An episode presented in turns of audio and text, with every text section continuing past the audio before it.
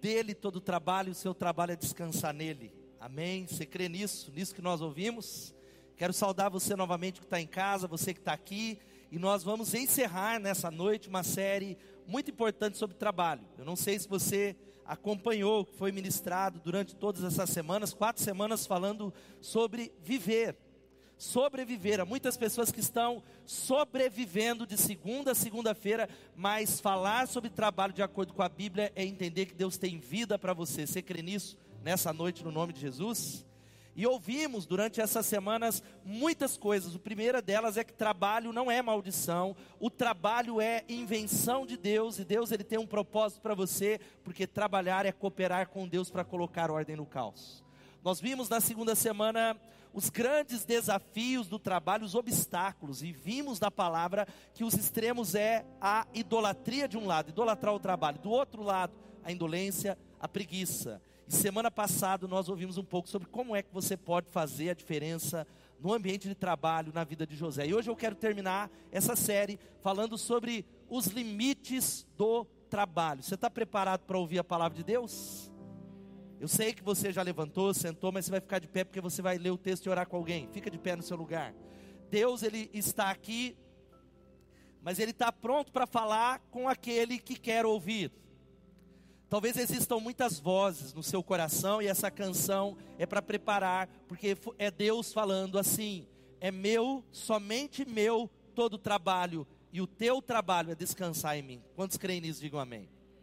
Deus falando, seu trabalho é um nessa noite, é descansar nele. E eu sei que tem vozes tentando te levar para outro lugar, talvez a conta que você não tem o dinheiro para pagar amanhã, talvez porque você não está muito bem. Você veio aqui para marcar presença, porque senão, né, vamos pagar os nossos votos. Deus ele quer falar com você e eu quero ler o texto e orar com você. O texto que nós vamos usar, se você está com a Bíblia aí, ligue a Bíblia ou abra a Bíblia no Êxodo mais uma vez nós vamos usar o Êxodo e eu quero ler os versículos de 8 a 11. Êxodo capítulo 20, de 8 a 11. Diz assim a palavra de Deus. Todos acharam? Digam amém. Segundo livro da Bíblia, Êxodo capítulo 20, de 8 a 11. Lembra-te do dia de sábado para santificá-lo. Trabalharás seis dias e neles farás todos os teus trabalhos, mas o sétimo dia é o sábado dedicado ao Senhor, o teu Deus. Nesse dia não farás trabalho algum, nem tu, nem teus filhos ou filhas, nem teus servos ou servas, nem teus animais, nem os estrangeiros que morarem em tuas cidades, porque em seis dias o Senhor fez os céus e a terra, o mar e tudo que neles existe, mas no sétimo dia descansou. Portanto, o Senhor abençoou o Shabat. Deus abençoou o sétimo dia e o santificou. Pois em seis dias Deus ele fez os céus e a terra, o mar e tudo que nele existe, mas no sétimo ele descansou. Eu quero encorajar você a orar com alguém que está do teu lado. Talvez você está visitando, se você é da igreja, fala, posso orar com você agora? Você vai pedir a Deus para Deus falar com essa pessoa que está do teu lado. Não fique constrangido. Orar é falar com Deus. Muita gente diz, pastor, eu não sei orar. E eu falo, você sabe conversar? Sei. É isso que a gente faz com Deus. Deus é um pai que quer ouvir a sua voz. E a Bíblia diz: clama a mim e eu responderei. Clama, vai clamando, clama. Derrama o teu coração nessa noite. Coloca todo o trabalho. Coloca diante dele toda a sua ansiedade, lançando sobre ele toda a ansiedade que ele tem em cuidar de vozes da palavra. Começa a orar pelo teu irmão, a poder na oração. Ah, Deus amado. Ó, oh, vai clamando você que está em casa, você que recebeu o link agora. E se recebeu agora e entrou nesse canal, ouvindo no Spotify, é porque o Espírito Santo, ele quer falar com você sobre os limites do trabalho. Vem Espírito Santo, Espírito Santo de Deus. Senhor, nós estamos debaixo de uma promessa nós estamos debaixo de uma verdade imutável da tua palavra, de uma realidade de um reino inabalável. Um reino inabalável. Pai, nós suplicamos a Ti que a Tua palavra, ela venha, a Tua palavra venha, não a palavra do pregador, não a palavra do pastor, mas a palavra do Senhor venha. E ó Pai, ela faça uma obra no coração do teu povo que está clamando nesse auditório, naqueles que estão clamando agora lá em casa, naqueles que estão carregando fardos, tantos cuidados, tantas ocupações, tantas pressões. Senhor, nós pedimos o teu socorro e a tua ajuda nessa noite juntos. Senhor, nós juntos aqui pedimos a Ti, vem nos socorrer, vem nos ajudar, tenha misericórdia de nós. Pedimos a Ti que a Tua palavra ela encontre corações preparados, ouvidos atentos. Repreende a obra maligna que quer roubar a semente. Repreende nessa noite toda a ansiedade, a mente fechada, a mente duvidosa, incrédulo, mas que haja só espaço para a manifestação do Teu Espírito Santo. Nós não vamos embora sem permitir que a palavra floresça, nos mude e nos impacte em nome de Jesus. Amém, amém e amém. Dá uns três abraços e aí você vai poder sentar. Louvado seja Deus. Pode se assentar. Glória a Deus. Aleluia. Como é que nós podemos viver num mundo tão cheio de tensões? Você sabe que o mundo em que nós vivemos é um mundo é, cheio de tensão e muitas vezes não só no trabalho, é uma pressão em comum e uma pressão que a gente tem abordado para fazer sucesso, para ter uma vida melhor, sucesso de acordo com o mundo, uma sociedade que ela estimula a competição, a comparação, o incontentamento do nosso coração. E nós temos ouvido isso durante toda essa série que o trabalho é bênção, mas também maldição. Você pode dizer isso, o trabalho é bênção, mas também é maldição. É algo que nós vimos que pode trazer prazer, alegria, o trabalho molda o seu caráter, o trabalho está transformando você. Se você é alguém que está piorando, provavelmente o trabalho tem vez nessa, nessa, nesse processo de mudar você. Ele pode também trazer para nós angústias, medos, crises. E aí a pergunta que talvez a gente ouve, você que está no mundo corporativo, é um processo muito legal. Nós vamos batalhar para isso, mas de fazer uma empresa mais humanizada. Quantos trabalham aqui em empresas, aqui estão no escritório, aqui a gente quer transformar. E muita gente faz perguntas. Eu ouvi um tempo atrás, pastor, igreja tem alma? Alma tem. Talvez a alma, eu ouvi isso de um pastor e eu, eu entendo que é a cultura corporativa de uma empresa que a gente acredita que ela está concorrendo para mudar o mundo. Quem pode falar, eu quero mudar o mundo? Quem quer mudar o mundo? Mudar o mundo. Eu acredito, mas é uma potestade. Porque a lógica, e presta atenção que isso não é uma palavra de, de é, ideológica, mas fica comigo aqui, ela tem uma lógica que não é a lógica da construção do reino de Deus. Você ouve na sua empresa dizendo assim, ó, vamos desenvolver uma cultura de cooperar ou de competir.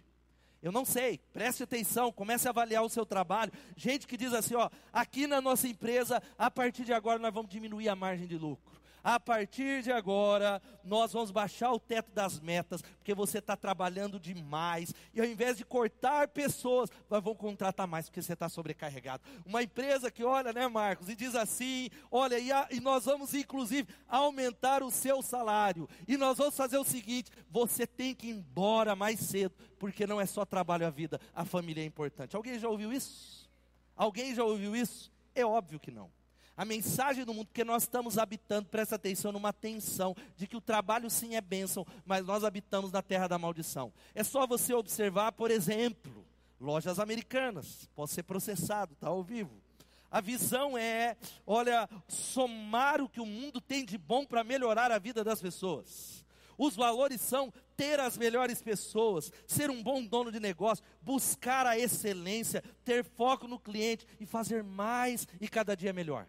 E de repente, com todos esses valores, a gente descobre um rombo de bilhões de reais. Bilhões e bilhões, e muitos talvez parceiros sendo enganados. A visão de um outro banco, que eu não vou citar o nome se você trabalha nele, é ser o banco líder em performance sustentável e satisfação de clientes. Entre os princípios que compõem a nossa cultura organizacional, prezamos pela nossa ética, que é inegociável e nós nos comprometemos a fazer sempre o que é certo, sem jeitinho, sem atalhos, e exercer a nossa liderança de forma transparente. Ele continua, um dos bancos mais lucrativos do Brasil, fazemos sempre o que é certo, mesmo que seja difícil. Nós jamais vamos fazer algo que possa ser publicado no jornal. E um outro banco que diz assim: nossa visão é transparência nas informações necessárias para o cliente Não existe banco que liga e fala: oh, não, não tem taxa de juros, é só um cartão.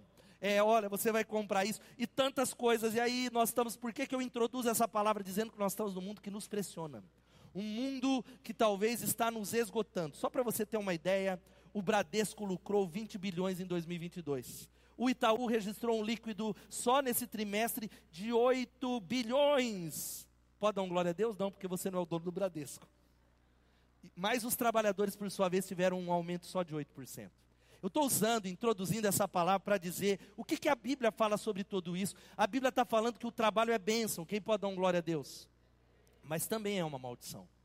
Quando a gente observa a palavra para trabalho e a gente vê que é uma pressão tão grande, a, a, a palavra trabalho, eu ouvi isso que vem do latim tripalium, que era o instrumento de tortura. Então você diz, é isso. Eu sou alguém, pastor, que eu sou bancário, eu trabalho com meta, ou eu tenho meu próprio negócio, eu quero honrar a Deus, mas não é tão simples como você introduziu essa mensagem. Certo dia eu li sobre um banco que, que falou o seguinte para os seus funcionários: se você bater todas as metas, você vai para o Caribe. Você e a sua mulher. Quem gostaria de ir para o Caribe? Dá um glória a Deus. Só que, não obstante, eles mandaram uma carta com algo bonito do Caribe para a esposa. E aí, sabe o que acontecia com o camarada? Falando da importância para a esposa, olha, da cooperação, da participação, de ter um mundo melhor, das maravilhas do Caribe. O homem chegava mais cedo, a mulher falou: Ué, o que está fazendo aqui em casa? Já bateu a meta? Ele estava dormindo, ela, eu quero ir para o Caribe, eu quero ir para o Caribe, porque a própria empresa colocou um fiscal dentro da casa dele. Esse é o mundo que nós vivemos. Mas a Bíblia, olha aqui para mim, vê o trabalho como nós vimos durante todas as mensagens. Se você não ouviu, não assistiu, acesse lá o nosso site como um ato de conspiração de Deus. Deus está conspirando, dá um clique aí para mudar o mundo. É o trabalho é um ato de conspiração onde Deus está expandindo o seu reino. Quem pode dar um glória a Deus? Ou seja, o seu trabalho coopera para a expansão do reino de Deus. O seu trabalho não é só um trabalho onde nós vivemos com essa tensão. Agora veja só, a Bíblia começa a dizer, e eu vou entrar no texto, de que o homem, ele trabalhava num jardim, mas por causa do pecado, a terra que dava um fruto com uma grande facilidade, a partir de agora, ela vai dar o que? Cardos e abrolhos, espinhos. É com o suor do rosto. E sabe o que, que a Bíblia está nos ensinando? Deus falando, ó, Adão, Eva, você trabalhava no jardim, era fácil não tinha pressão, não tinha fiscal, mas agora você vai trabalhar fora do jardim e você vai sofrer, e não é por causa do trabalho. Você vai sofrer por causa do pecado. O sofrimento não é o trabalho em si, mas é porque você está fora do jardim. O problema não é o trabalho, lembra? É o ambiente do trabalho. É a cultura que nós estamos, que não é a cultura do reino de Deus. É a cultura que você está inserido lá. A terra que era nossa amiga, Deus falando lá, agora é nossa inimiga. O ambiente do trabalho que você vai amanhã é hostil. Tudo conspira contra mim. E por isso que Deus, nesse texto, ele entra no descanso. É por isso que o Êxodo, que está citando nesse mandamento a criação de todas as coisas, a Bíblia diz que Deus criou tudo. Quem pode dar um glória a Deus? Mas no sétimo dia ele descansou. A Bíblia diz que ele entra no descanso, ele entra no Shabat, ele entra no sábado e convida você a descansar com ele. E o que esse texto está nos dizendo é algo extraordinário. É um Deus que criou todas as coisas, mas ele encerra a criação com descanso. Quem pode dar um glória a Deus? Ele encerra tudo com descanso, porque tudo na criação precisa de reparo e manutenção. É só você ver. Quem tem carro aqui, levanta a mão. Experimenta não trocar o óleo do seu carro. Experimenta aí indo embora e vamos que vamos, deixa pela fé. Vai trabalhar, qual é o resultado? Vai fundir o motor. Você pode orar, pode jejuar, pode fazer campanha, vai fundir o motor. Você pode falar que você tem uma fé que move montanhas. E Deus, nesse texto, Ele estabelece um dia de repouso, e fica comigo, como um tipo de descanso físico, emocional e espiritual para o povo dele. E na palavra de Deus, esse sábado, que não é literal, até porque o calendário judaico-cristão, lá do início, não é o mesmo no nosso calendário ocidental. É, a igreja, ela troca o sábado pelo domingo como um lembrete sobre a ressurreição de Jesus. Mas o princípio e a palavra diga assim: Shabat. Não é um dia específico. Não é o sábado do nosso calendário, mas Deus descansa, porque Ele está falando para você, fica aqui comigo. Eu estou estabelecendo um ritmo, eu estou estabelecendo um ritmo para a minha criação, eu estou estabelecendo um ritmo para a sua alma. Não é luxo, mas uma necessidade, porque nós que estamos aqui somos cansados. Quem é cansado aqui? Quem, ou quem está cansado? Talvez você está melhor no domingo, cansado. Tem, eu vejo adolescentes de 14 anos, sabe, gente, quem é pai do é cansado. Um trabalho cansado. Aí ele dorme cansado. Gente cansada, é adulto cansado, é mulher cansada, é cachorro cansado, é sociedade do cansaço. É sociedade esmagada. E nós precisamos entender o que esse texto está dizendo: que o trabalho precisa ter um limite. Por que, que nós devemos observar o Shabat, que não é um dia somente, fica comigo, mas é um estado, é um entendimento de entrar no descanso de Deus. Existem algumas lições, porque o meu trabalho precisa ter um limite. Primeiro lugar, porque nós precisamos avaliar o nosso trabalho. É só nesse limite que nós conseguimos avaliar o nosso trabalho o descanso. A Bíblia diz que Deus criou todas as coisas e Ele santifica um estado, Ele santifica um princípio espiritual que é um mandamento. Diga mandamento. Deus o colocou, ó, veja aí, se, olha, se você quiser entrar nesse princípio espiritual, veja aí, mas tem que fazer muita. Não, é um princípio é um mandamento, está nos dez mandamentos, porque ele diz que é só dessa maneira, o descanso em Deus nos leva a avaliar o nosso trabalho de verdade e avaliar o como eu faço, e o porquê eu faço, e para quem eu faço. Quantos estão entendendo? Digam amém. Porque qual é a tendência? É sair trabalhando. A vida é tão corrida e corrida e corrida e tão estressante, pessoas correndo para pagar conta para sobreviver, que se nós não entendermos esse princípio, nós não entendemos o porquê trabalhamos. Nós não entendemos. E aqui Jesus estabeleceu um princípio. Jesus estabelece, vamos fica comigo. Ele descansou seis, ele trabalhou seis dias. E no sétimo, ele entrou e ele está lá. Quem pode dar uma glória a Deus?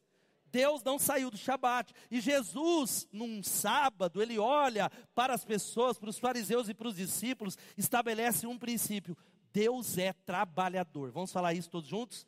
Deus e ele diz em João 5,17: Disse-lhes Jesus: O meu pai continua trabalhando até hoje, e eu também estou trabalhando. Meu pai continua trabalhando, e eu também estou trabalhando. Dá um glória a Deus por isso.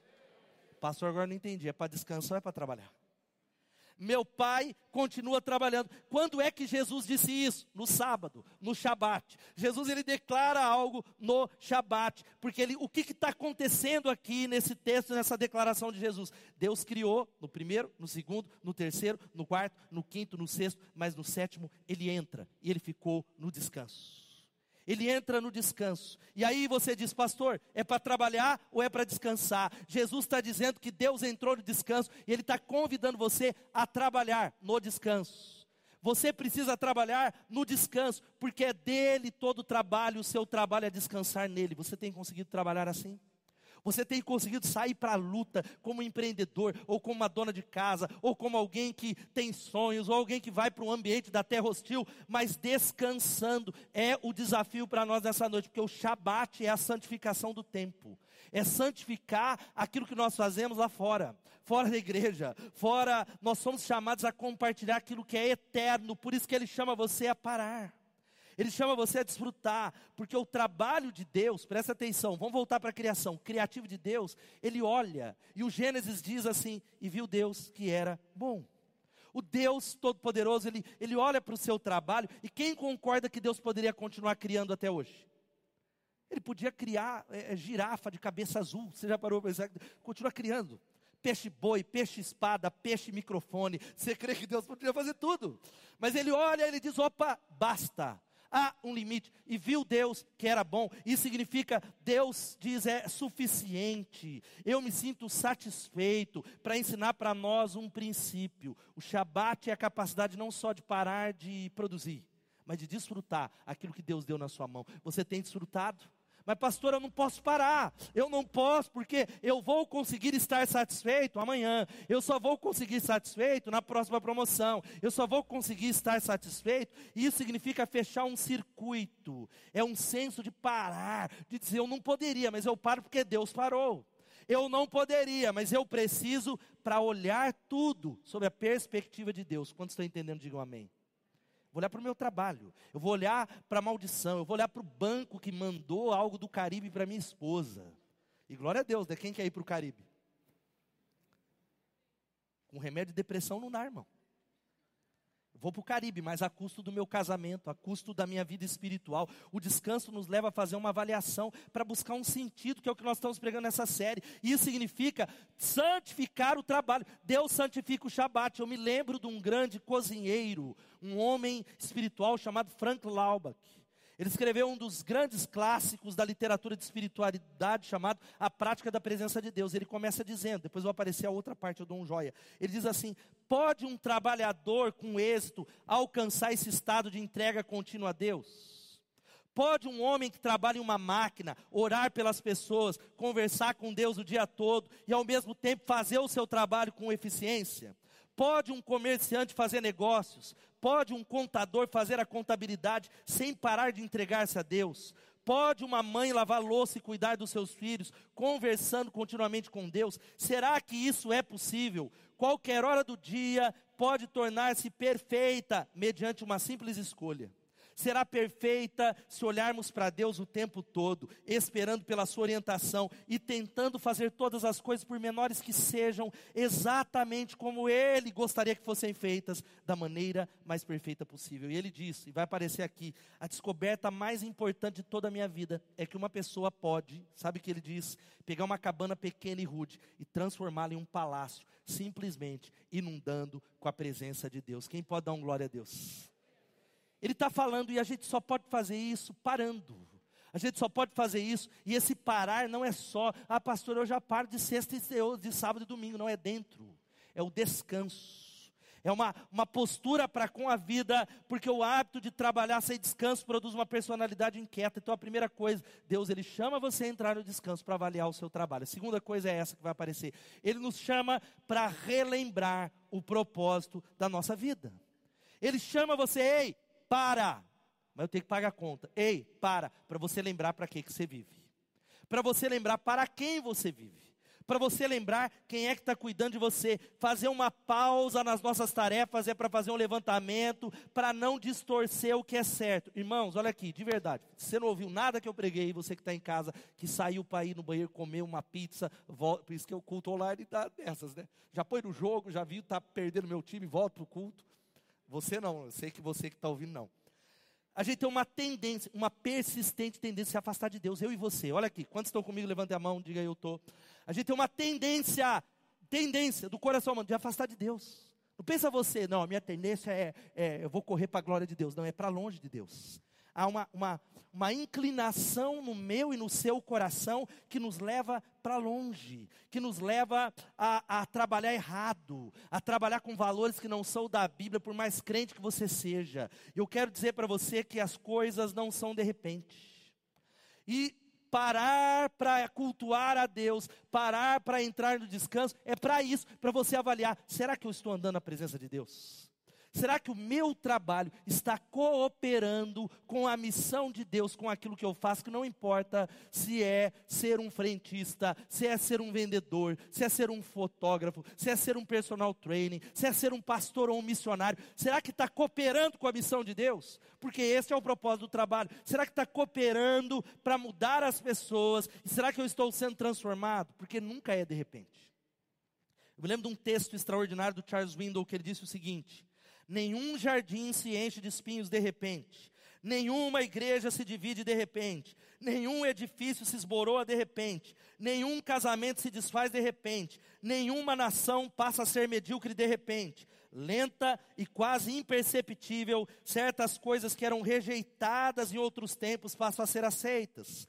Coisas que outrora eram nocivas, agora são toleradas secretamente. E ele continua dizendo: no início parece até inofensivo, até emocionante, mas a dissensão que traz deixa uma brecha, que aumenta mais a erosão moral e se junta com a decadência espiritual. A brecha se transforma num desfiladeiro, o caminho que parece direito se transforma no caminho de morte. Não é de repente, irmão. Não é, ah, ah hoje eu estou com Deus, amanhã eu caí. Não. Ah, hoje eu estou casado, amanhã eu me divorciei. Ah, hoje eu estou bem financeiramente. Não é de repente, por isso que ele está dizendo que nós precisamos ver onde nós estamos trabalhando, quando trabalhamos. Que é um período, o Shabat está falando sobre culto. Diga assim: o Shabat está falando sobre culto. E culto não é isso aqui, culto é a vida. Isso aqui é celebração, que a gente vai falar sobre isso. É a vida. A sua vida precisa ser um culto em nome de Jesus. Quem pode dar um glória a Deus? E exatamente porque você para para relembrar o propósito da sua vida, nós não trabalhamos para correr atrás do pão. Irmão, irmã, a gente não trabalha para correr atrás do pão. Se você é de Deus, você não vai levantar amanhã, porque há muito crente que fala isso. Ó, oh, qual o seu pedido de oração? Saúde, o resto a gente corre atrás. Irmão, não está na tua mão. Você não corre atrás do pão. A Bíblia nos ensina a orar lá, dizendo assim: olha, o pão nosso de cada dia nos dá hoje. A Bíblia vai colocando algo poderoso. Dá-nos hoje o nosso pão, dá um clique, de cada dia. Você pode dar um glória a Deus aí por isso? Leia comigo, por favor. Nos dá hoje, significando que o pão é dádiva. O pão não é cor... a gente não corre, é Deus dá. A Bíblia ela diz no Salmo 127 algo que a gente precisa entender. Coloca aqui diz: "Se nós não entendemos que é Deus que sustenta você, ah, pastor, então eu vou ficar amanhã, não vou trabalhar, vou mandar o cérebro". Não é isso. É trabalhar no descanso. Eu saio, eu trabalho, eu quero ser o melhor funcionário, mas a minha alma está descansando porque o meu pai está cuidando de mim. Quantos creem nisso? Com uma convicção de que não importa se mudar e houver uma crise maior no Brasil, existe um pai que prometeu, ele falou: ore, porque o pão nosso de cada dia ele vai dar hoje. E ele disse: se essa não é a perspectiva, será inútil levantar de madrugada, dormir tarde, comer o pão que conseguiram com tanto esforço, porque aos seus amados ele dá enquanto enquanto descansam. Há muita gente que não tem o pão, porque ele está correndo atrás do pão, e quanto mais ele corre atrás do pão, mais o pão vai embora. E aí tem gente que quanto mais ansioso você está, isso não melhora. E aí você fala, não, mas eu tenho que correr, e você corre mais, e é pior a alma. Você entra no buraco porque você não entendeu ainda que Deus é aquele que está dizendo o seguinte: eu estou cuidando de você. Agora, é possível trabalhar sem parar? Quem concorda que é? Sim. É possível trabalhar sem desfrutar do fruto do trabalho? Sim ou não? Sim. É possível trabalhar sem colher? Quem pode dizer sim ou não? Sim. É possível trabalhar com medo de amanhã não ter trabalho? Sim ou não? Sim.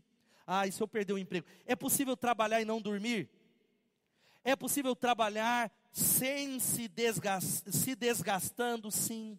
Agora Deus está falando que a gente precisa parar, porque desfrutar e confiar em algo, de que amanhã haverá fruto, haverá pão e haverá trabalho. Quantos podem um glória a Deus? Deus fala, eu te chamo para entrar no descanso, e eu santifiquei o sétimo dia, pode aplaudir ele, dizendo para você descansar para você entender, para você voltar os seus olhos para aquilo que é principal, porque é você precisa entender algo que quando eu entro no Shabat, o Shabat não é o sábado, glória de, é, de religião, ah, então porque a Bíblia fala, é uma postura diante de Deus.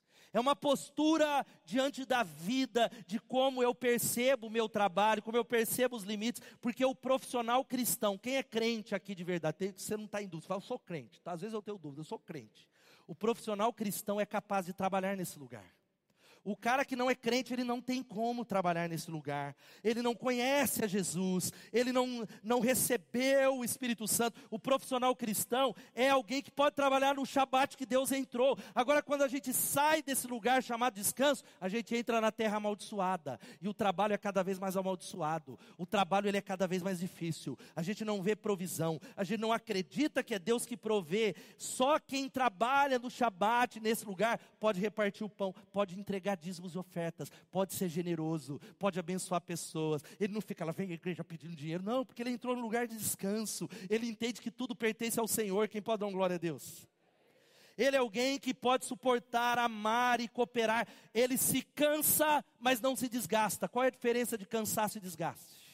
Cansaço é eu começar a construir um muro, tá ali, Regivaldo tem uma, uma empresa de construção, e aí eu, eu levanto uma parede, acabou o dia, eu estou cansado, aí eu durmo, e aí eu levanto outro dia, levanto outra parede. Agora, desgaste é assim. Eu levanto uma parede, já no outro dia eu estou tão desgastado que aquilo que eu fazia em um dia eu só consigo agora levantar metade. Aquilo que levava dois dias de trabalho agora começa a levar três.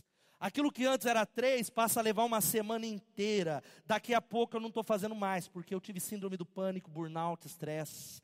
E nós só podemos fugir do desgaste quando a gente trabalha no descanso. Quantos estão entendendo isso? Digam amém. E a última lição é essa: nós precisamos entender que o trabalho tem limite para só assim enxergarmos o trabalho de Deus para enxergar que Deus está trabalhando na sua vida. E a gente só consegue ver que Deus está trabalhando no Shabat, porque Deus está lá. Na terra amaldiçoada, a gente fala, pastor está falando aí de fé, mas eu só vejo desgraça.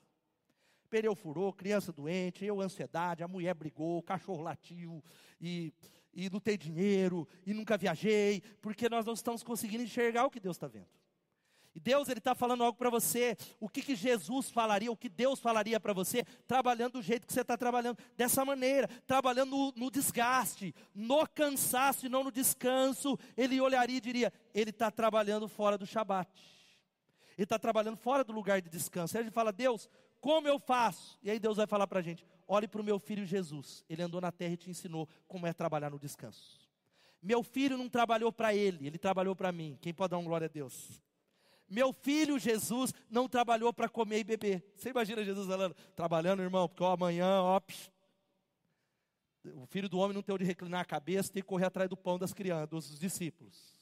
Eu tenho que correr. Não, não, não. Jesus, se a gente pudesse perguntar, Jesus, por que, que você está trabalhando na terra? Aí Jesus ia responder assim: Ah, porque eu tenho que dar meus corre, tenho que comer, tenho que trocar o iPhone, tem que pagar o CTM, retiro restauração, acampamento de cria, é de jovem, é passeio Olambra, tem que comprar camiseta da igreja, eu tenho que. É, Jesus nunca responderia assim, eu estou trabalhando para pagar conta. Não, não, não. Ou talvez Jesus fala, não, eu estou trabalhando porque eu quero conhecer Cancún.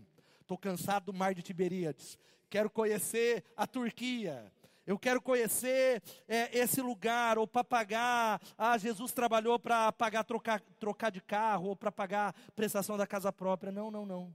Jesus ele olha e diz assim, coloca o versículo por favor, ele diz assim: Jesus declarou: A minha comida consiste em fazer a vontade daquele que me enviou e realizar a sua obra. Ele está dizendo: Eu não trabalho para o meu empregador e nem para o meu cliente, nem para o governo, eu trabalho para Deus para cumprir o meu chamado. Eu trabalho para aquele que é o que me sustenta, por isso que eu ando descansado e nada me falta. É por isso que eu trabalho. Lembra, meu pai trabalha até agora e eu trabalho. Vamos falar de novo. Meu pai trabalha até agora e eu trabalho também. Jesus não é um, um, um vagabundo, como muitos entendem essa palavra. Ele trabalha, mas ele diz assim: sabe para que eu trabalho? Eu trabalho para Deus.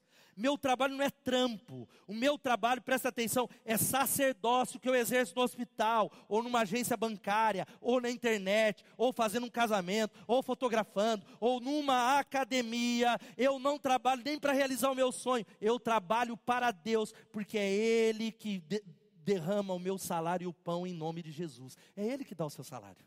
Ou você ainda acha que é a Caterpillar, que é o YouTube, ou você ainda acha que é a sua empresa, ou você ainda está achando que é a Lojas Americana, ou que é a Raizen que paga o seu trabalho. Ele está dizendo, por isso eu não fico preocupado. E Deus ele está dizendo que, olha, não fique preocupado, porque Mateus 6,33 ele diz assim: ó, buscai em primeiro lugar o reino de Deus e a sua justiça, e as demais coisas vos serão acrescentadas. Amém? Por isso que o crente não deveria ficar preocupado. Nós ficamos. Sabe quando a gente fica? Quando a gente sai do descanso e vai para a terra amaldiçoada. Quando a gente sai dessa posição, e a gente só sai dessa posição se a gente trabalha sem parar. Se a gente trabalha sem ter tempo devocional, Deus está dizendo algo para você. Eu não sei, coloca o versículo para mim, o próximo, por favor. Gente. O meu Deus suprirá todas as necessidades de vocês de acordo com as suas gloriosas riquezas em Cristo Jesus. Você devia estar tá falando em línguas aí, pulando.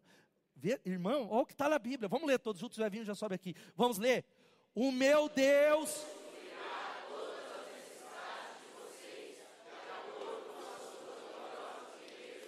Glória a Deus. Quem falou isso não foi o ministro da Economia. Quem falou isso não foi o cara que te prometeu o cliente, vou fechar um negócio amanhã, viu, Adriel? Glória a Deus. Não, o meu Deus suprirá todas as necessidades de vocês, de acordo com suas gloriosas riquezas em Cristo Jesus. E Deus não falha. Deus não falha. Deus ele não volta atrás da palavra dele. Deus é alguém que vai falar, ah, você não faltou no culto hoje, não vou cumprir a minha palavra. Ele vai cumprir a palavra dele. Ele está cumprindo a palavra, mas você precisa entrar no descanso. Sabe qual é o nosso problema? Olha aqui, gente. Nós não sabemos o nosso chamado, ou para quem trabalhamos. E a gente trabalha para chegar em lugares que não tem nada a ver com o plano de Deus para a nossa vida. A gente trabalha para conquistar coisas que Deus nem quer para você. A gente trabalha com coisa que tem a ver só com a gente, ou com o que a sociedade fala, ou com o que você acha que eu, eu vou ser um sucesso quando eu fizer isso. Deus está falando para você: entre no descanso, entre no meu descanso. É uma oportunidade, o Shabat que Deus santificou, é uma oportunidade de consagrar o seu futuro, o seu amanhã. E eu sei que nesse auditório, nós vamos terminar orando nesse culto, tem pessoas com muito medo do amanhã. Você tem medo de que, que o amanhã, um governo instável, às vezes o dólar baixa, glória a Deus, aí você não sabe, e agora tá bom, tá ruim, e o outro briga, fala que é bom, o outro, o outro do outro lado fala que, que é ruim, e, e essa briga, e o medo do amanhã, ele está dizendo, filho, o Shabat, é, para o judeu, o sábado, era acima de tudo um dia separado. Na tradição cristã, a igreja adotou o domingo como o primeiro dia. Sabe por que, que era o primeiro dia? Porque Deus ele criou o homem no sexto. E o homem ele entra na história, sabe quando? No descanso. Você já parou para pensar nisso? O homem ele entra no cenário, não é correndo, ele entra, ué, Deus já fez tudo. A obra consumada de Jesus, sabe para ele ensinar uma lição. Eu estou trabalhando, eu já fiz. Meu pai trabalha até agora, trabalha também, mas trabalha no descanso. Quantos estão entendendo? Digam amém. Entrega a sua alma ansiosa nessa noite. E o Shabat é um princípio de descanso que representa algo que é um princípio de um dia de cultuar a Deus com a família. O Shabat é algo da alma, mas é também um dia estabelecido. É um dia onde nós olhamos para o passado para dar graça. Sabe que a gente vem no domingo para falar a Deus, obrigado pela semana, ou oh, Deus, eu cheguei aqui só pela tua graça. A semana foi muito difícil, mas eu não posso esquecer as tuas bênçãos, e uma delas é só o fato de eu estar vivo, de eu estar aqui, de eu poder me levantar e adorar. É o tempo de olhar para cima, para frente, para o futuro. Por isso que o culto é tão importante. Hebreus 10, 25 tem uma palavra aqui, ó. Não deixemos de reunir-nos como igreja, segundo o costume de alguns, mas encorajemos-nos uns aos outros, ainda mais quando vocês veem que se aproxima o dia. Jesus está voltando. Fala o irmão que está só, Jesus está voltando. Shabat significa assim, ó. Eu tô, você tem que parar, irmão, porque Deus fala assim, e é difícil. Quem que é, é ansioso, agitado, ligado na tomada?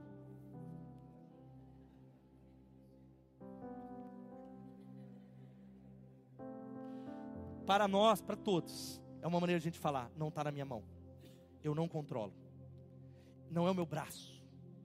Preciso louvar a Deus, porque é Ele que faz. E essa celebração, é, ela nos guarda focados em Deus como uma realidade última. Sabe esse ajuntamento? É uma maneira de Deus falar: tá vendo esse pedacinho aqui? É para você ver a realidade antecipada do céu. Eu vou voltar. Haverá um dia e no céu vai ter trabalho. Quem pode dar um glória a Deus? Você já falou, pô, misericórdia, pastor, no céu vai ter trabalho. Só que é sem suor, sem espinho, é vendo a glória do Cordeiro, sem lágrima, sem choro, sem ansiedade, desfrutando, celebrando. Nós fomos criados, porque o Shabat, o trabalho, não pode consumir sua identidade. Nós somos filhos de Abba, nós somos filhos amados do Pai. Nós estamos construindo uma missão de mudar essa cidade para a glória de Deus. Eu abro um parênteses que ontem eu estava ainda eu e Gustavo, na festa de multiplicação da Central de Belo Horizonte, igreja ao qual a gente está ligado, e eram 10 mil pessoas naquela festa de multiplicação. Nós nos ajoelhamos, 10 mil, milhares de pessoas ajoelhadas lá na festa de multiplicação. Chorei e falei, Deus, eu creio que o Senhor vai fazer em Piracicaba. Quem pode dar glória a Deus? Porque Piracicaba tem 300 mil que não conhecem a Jesus. Só em Piracicaba, fora Americana, tantas cidades que estão representadas aqui nessa noite. E isso tem a ver. Por que, que eu estou falando isso? O que, que isso tem a ver com o trabalho? Porque o nosso trabalho é a missão de Deus. Você vai amanhã, não é para correr atrás do pão, é para cooperar com Deus para colocar ordem no caos. É para dizer, Deus, é óbvio, eu estou emprestando as minhas habilidades, porque o entendimento que a gente tem, a banda já pode subir aqui, é a seguinte: de que o trabalho, coloca para mim isso que vai aparecer na tela, a gente precisa entender, a gente trabalha para a eternidade. Porque você continuar nessa vida do banco querendo matar você e a meta, e eu sei que você precisa, trabalhe, mas sabe como? No Shabat e não na terra amaldiçoada. John Piper diz algo extraordinário. Leia comigo, por favor. Apenas uma vida que logo passará, somente o que foi feito para Cristo permanecerá. Apenas uma vida que vai passar. Você pode dizer quanto tempo mais você vai viver? Que você viva 200. 200 não dá, né? Tá. Você viva 110. Já pensou, Regivaldo, profetizar sobre a sua vida? Velhinho, 110, marombado, correr. Amém? Mas eu não sei. Né, Tiago? Corinthians já na série F. Aleluia. Mas eu não sei quanto tempo mais eu tenho. Nós não sabemos. A única coisa que eu sei quando me levanto com a dádiva de Deus é que apenas uma vida eu tenho que logo passará. Mas somente o que é feito por Cristo nesse lugar vai permanecer para a glória de Deus. Eu quero dizendo que o Shabat é, coloca para mim, é a ausência do trabalho e a presença do culto. O culto é a vida, e a culto é o domingo e o ajuntamento. Você fica de pé no seu lugar, você precisa vencer uma coisa: a ideologia do lazer da nossa sociedade. Eu conheço crentes, se é você, não é nenhuma indireta, porque eu sinceramente nem sei o que você faz de sua vida, estou cuidando da minha, quero pastorear vocês. Tem crente que vive na ideologia do prazer do mundo, que é o que ele acha que o descanso, o Shabat, é só, ele, ele não vê, ele vê uma vez por mês. Três ele está no Termas, ele está lá, e aí ele corre, ele fala, eu preciso descansar. O descanso não está aí. Tenha lazer, viaje com a sua família, quem pode dar um glória a Deus? Mas o Shabat é um estado da alma onde Deus é a prioridade, onde nós nos renovamos na fonte que pode nos renovar. O nosso problema é que a gente tira Deus do centro. O que nos diferencia é que a gente trabalha no Shabat. Deus está chamando você para trabalhar no Shabat. E nós vamos fechar essa mensagem orando, terminando esse culto. Queridos, você entende isso que Deus estabeleceu um paradigma. Deus ele trabalhou seis e descansou. Hã? Deus trabalhou seis, descansou quantos? Um. Então, essa palavra eu oferto dizendo que os preguiçosos que a gente aprendeu nessa série, eles precisam inverter. Eles vão trabalhar seis. Porque tem gente descansando seis. Agora os idólatras precisam entender que Deus mandou descansar. Deus mandou você descansar na alma. O Shabat, meus irmãos, é um palácio no tempo que a gente constrói. É um dia dedicado ao bem da vida, aquilo que é transcendente. Transcendente é que não é palpável, não é o sucesso desse mundo. O Shabat é o início do homem. O homem entrou no, no, no dia do descanso. É o seu início. É o início do descansar em Deus, porque Jesus, Ele é a nossa paz. Sabe qual vai ser a nossa oração? Jesus, envolve a minha alma na tenda da sua paz. Jesus, eu preciso ser envolvido na tenda da tua paz.